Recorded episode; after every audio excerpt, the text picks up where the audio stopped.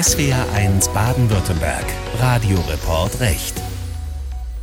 Mit Klaus Hempel. Am heutigen Verhandlungstag hat der Angeklagte Stadler dem Verständigungsvorschlag des Gerichts zugestimmt. Zum einen ein vollumfängliches Geständnis des Angeklagten, im Gegenzug ist dem Angeklagten zugesagt worden, dass eine Freiheitsstrafe zwischen eineinhalb Jahren und zwei Jahren, diese ausgesetzt zur Bewährung, verhängt werden wird. Nach Angaben eines Sprechers des Landgerichts München ist der frühere Audi-Chef Rupert Stadler bereit, im Dieselskandal ein Geständnis abzulegen. Ihm wird von der Staatsanwaltschaft Betrug vorgeworfen, weil auch Audi Dieselfahrzeuge mit einer illegalen Abgassoftware verkauft hat. Der Schaden geht in die Milliarden. Jetzt kann Stadler nach einem Deal mit dem Gericht und der Staatsanwaltschaft auf eine Bewährungsstrafe hoffen.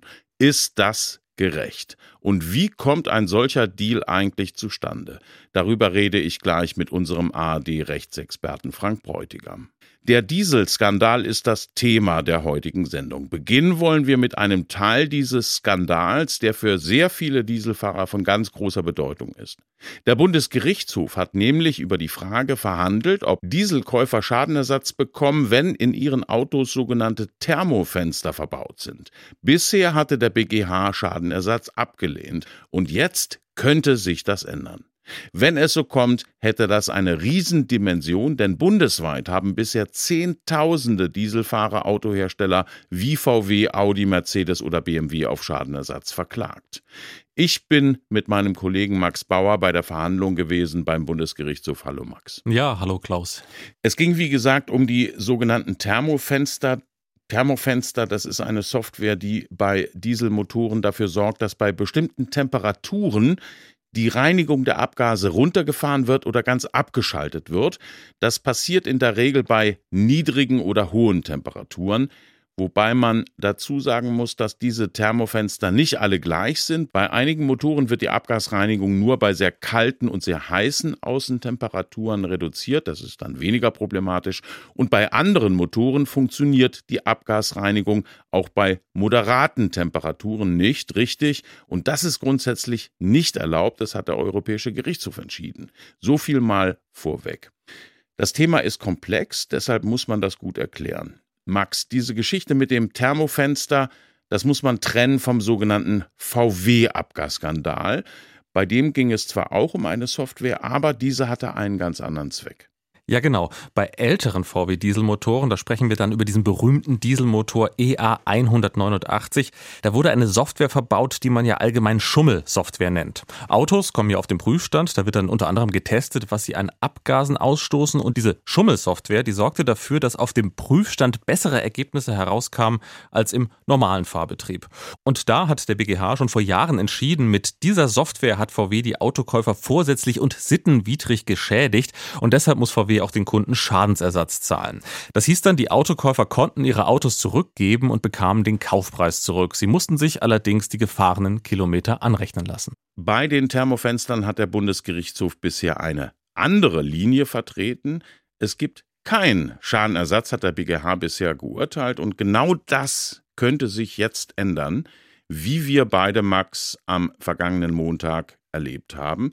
Wir müssen zunächst aber mal anfangen beim Europäischen Gerichtshof. Bei dem können sich nämlich die betroffenen Dieselfahrer bedanken, denn der EuGH hat die Vorlage geliefert für den Bundesgerichtshof mit einer sehr verbraucherfreundlichen Rechtsprechung, muss man sagen. Ja, der Europäische Gerichtshof hatte zunächst einmal im vergangenen Jahr eine sehr, sehr wichtige Entscheidung getroffen, dass der Einsatz dieser Thermofenster bei üblichen Außentemperaturen grundsätzlich nicht erlaubt ist, sondern nur in ganz absoluten Ausnahmefällen. Nämlich, wenn die Drosselung der Abgasreinigung zwingend notwendig ist, um unmittelbare Schäden am Motor zu vermeiden. Aber trotzdem konnten deutsche Dieselfahrer sich bisher keine Hoffnung auf Schadenersatz machen. Woran lag das? Ja, anders als beim VW-Skandal hatte der Bundesgerichtshof geurteilt, dass die Hersteller die Dieselkäufer bei den Thermofenstern nicht vorsätzlich und sittenwidrig getäuscht haben und es deshalb keinen Schadensersatz gibt. Anders gesagt, bei der VW-Schummelsoftware haben die Hersteller die Behörden und die Kunden ganz bewusst über den Tisch gezogen. Bei den Thermofenstern hingegen könne man dies den Herstellern nicht nachweisen. Aber es gibt ja noch eine andere Vorschrift, nach der Kunden theoretisch Schadenersatz geltend machen können und da reicht fahrlässiges Verhalten der Hersteller aus. Allerdings, das ist wichtig, müssen die Hersteller gegen Gesetze verstoßen haben, und zwar nicht nur gegen Gesetze, die die Umwelt schützen gegen schmutzige Abgase, sondern auch die einzelnen Kunden. Ja, genau. Und das ist auch der Knackpunkt in diesem Fall. Der BGH hatte schon vor Jahren geurteilt, dass die Hersteller nicht gegen solche sogenannten Schutzgesetze verstoßen haben, die den einzelnen Kunden schützen. Das ist rechtlich ja ziemlich knifflig und gar nicht so einfach zu verstehen. Mal ganz einfach gesagt, es gibt bestimmte europäische Vorschriften, die müssen alle Autohersteller einhalten.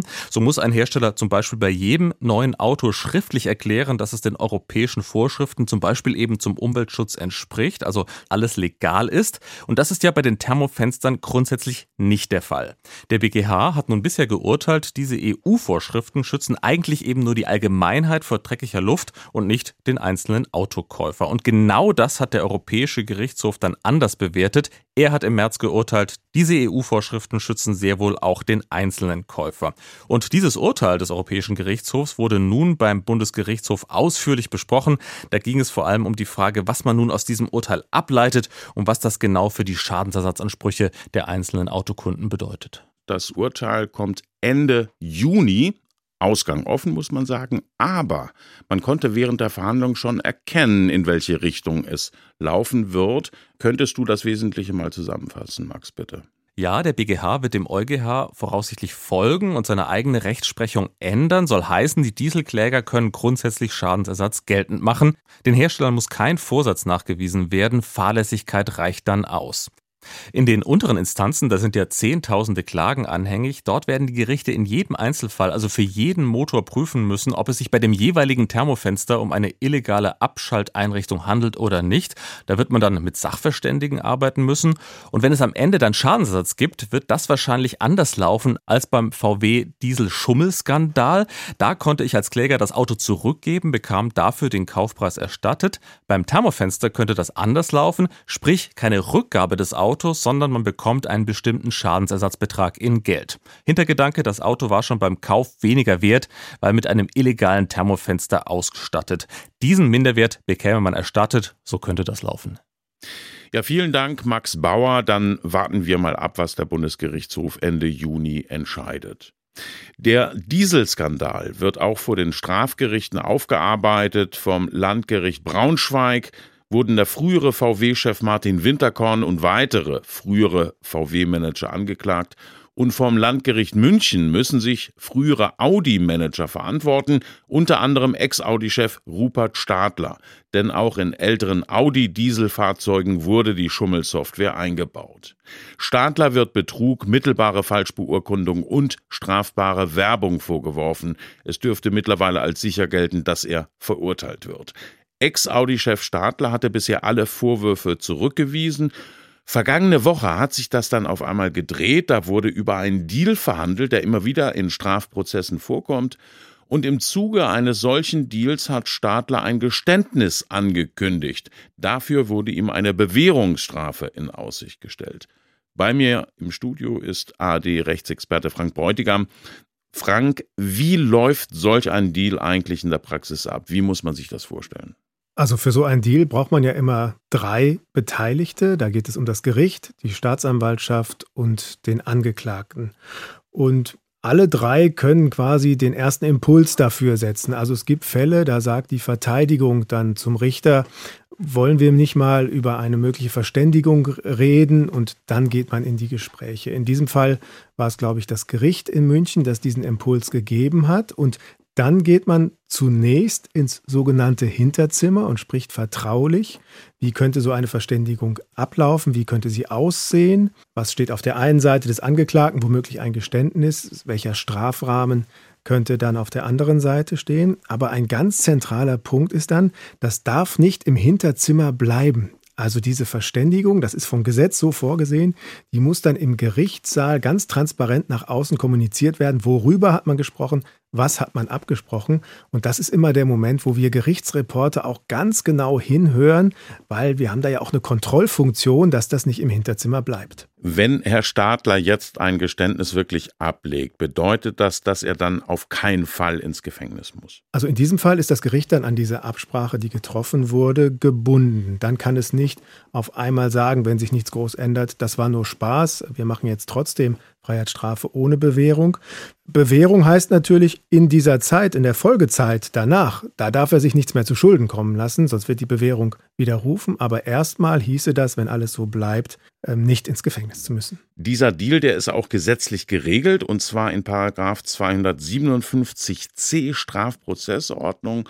Frank, was steht da drin? Was sind da die rechtlichen Voraussetzungen für so eine Verständigung? Dieser Punkt, dass das gesetzlich geregelt ist, der ist schon mal wichtig. Also über alles, was wir jetzt reden, da geht es nicht um ein freies Aushandeln, was man nach Gutdünken so macht.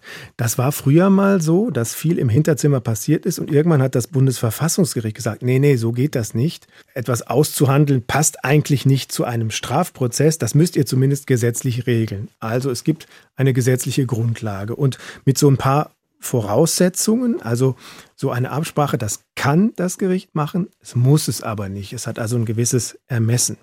Der Angeklagte, die Angeklagte äh, muss in der Regel als Gegenleistung für einen bestimmten Strafrahmen ein Geständnis bringen. Also das gehört fast immer dazu.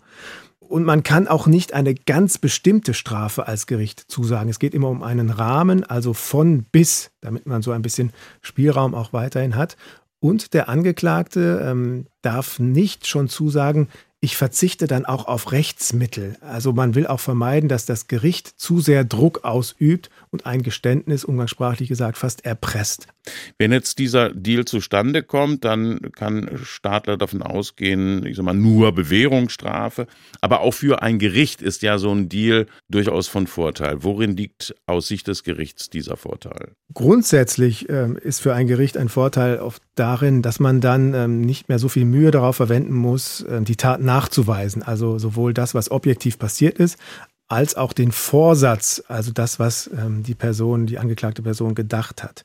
Wo hier im konkreten Fall der Vorteil für das Gericht liegt, das habe ich mich allerdings auch gefragt, weil man muss in diesem Fall dazu wissen, vor einiger Zeit, da hatte das Gericht schon mal so eine Art Zwischenbilanz gezogen, hatte gesagt, nach dem, was wir hier nach 160 Tagen herausgefunden haben, sehen wir schon eine hohe Chance, dass wir Sie verurteilen können, Herr Stadler. Und wenn Sie gestehen würden, wäre das eine Bewährungsstrafe und wenn nicht, womöglich keine Bewährung. Also das Gericht hatte schon mal die Karten auf den Tisch gelegt und warum man dann zusätzlich jetzt nochmal diese Möglichkeit eines Deals, also einer Absprache, erst im Hinterzimmer, dann im Gerichtssaal gewählt hat, das habe ich bis heute noch nicht so ganz nachvollzogen, ähm, weil es aus meiner Sicht hier nicht zwingend nötig gewesen wäre. Ein solcher Deal, der wird ja von vielen immer wieder als ungerecht empfunden und auch bei Stadler ist dieser Deal, diese Verständigung in den Medien zum Teil wirklich heftig kritisiert worden. Und da schwingt dann immer so ein bisschen ein Verdacht mit, nämlich so ein reicher Mann wie Stadler, der leistet sich Top-Anwälte, dann kommt dann eben am Ende so ein Deal zustande und der Autonormalverbraucher, der sich in der Regel solche Top-Anwälte nicht leisten kann, für den wird dann Deal nicht so einfach zu erreichen sein. Das Ganze so nach dem Motto, die Kleinen werden gehängt, die Großen lässt man laufen. Wie würdest du das bewerten in diesem Fall, Stadler? die Sätze, die man so kennt von den Großen, die man laufen lässt, ähm, das kann mal zutreffen, aber die sind oft auch zu pauschal. Was man hier zu diesem Fall auch wissen muss, ähm, wenn jemand ein Geständnis ablegt, dann ist das immer so, ob das jetzt ein in Anführungszeichen kleiner oder großer ist, ähm, dass das ein Gericht strafmildern berücksichtigen muss. Da gibt es überhaupt keine Wahl. Es ist in so einem Fall auch nicht sehr wahrscheinlich gewesen, das ist ja ein möglicher Ersttäter, auch das berücksichtigt ein Gericht, dass hier irgendwie fünf oder mehr Jahre Gefängnis ähm, in Aussicht gestanden hätten. Also auch das stand gar nicht im Raum. Und man muss ebenfalls dazu sagen, die Justiz war ja hier auch nicht immer zimperlich. Er saß ja zum Beispiel mehrere Monate auch in Untersuchungshaft, um die Ermittlungen abzusichern. Und es kommt noch hinzu, das darf man auch nicht unterschätzen, das könnte ja eines der ersten Geständnisse eines wirklich wichtigen Managers in dem Abgasskandal insgesamt sein. Womöglich übt das auch Druck auf andere hohe Manager, ehemalige aus, auszusagen. Also es gibt auch ähm, so ein paar positive Aspekte. Ich finde aber trotzdem, es wäre hier nicht nötig gewesen, so eine richtige Absprache daraus zu machen. Es hätte aus meiner Sicht womöglich auch genügt, dass das Gericht, wie es das gemacht hat, auf den Tisch gelegt hat. Wir glauben, wir können Sie verurteilen. Entscheiden Sie, ob Sie gestehen, ja oder nein. Und dann hätte Herr Stadler einfach die Wahl gehabt. Ja, vielen Dank, Frank Bräutigam. Wenn Ex-Audi-Chef Rupert Stadler wie angekündigt ein Geständnis ablegt, dann kann er mit einer Bewährungsstrafe rechnen. Und wenn es so kommt, dann wird das wahrscheinlich nochmal für ziemlich viel Kritik sorgen. Das war der Radioreport Recht. Vielen Dank fürs Zuhören. Mein Name ist Klaus Hempel.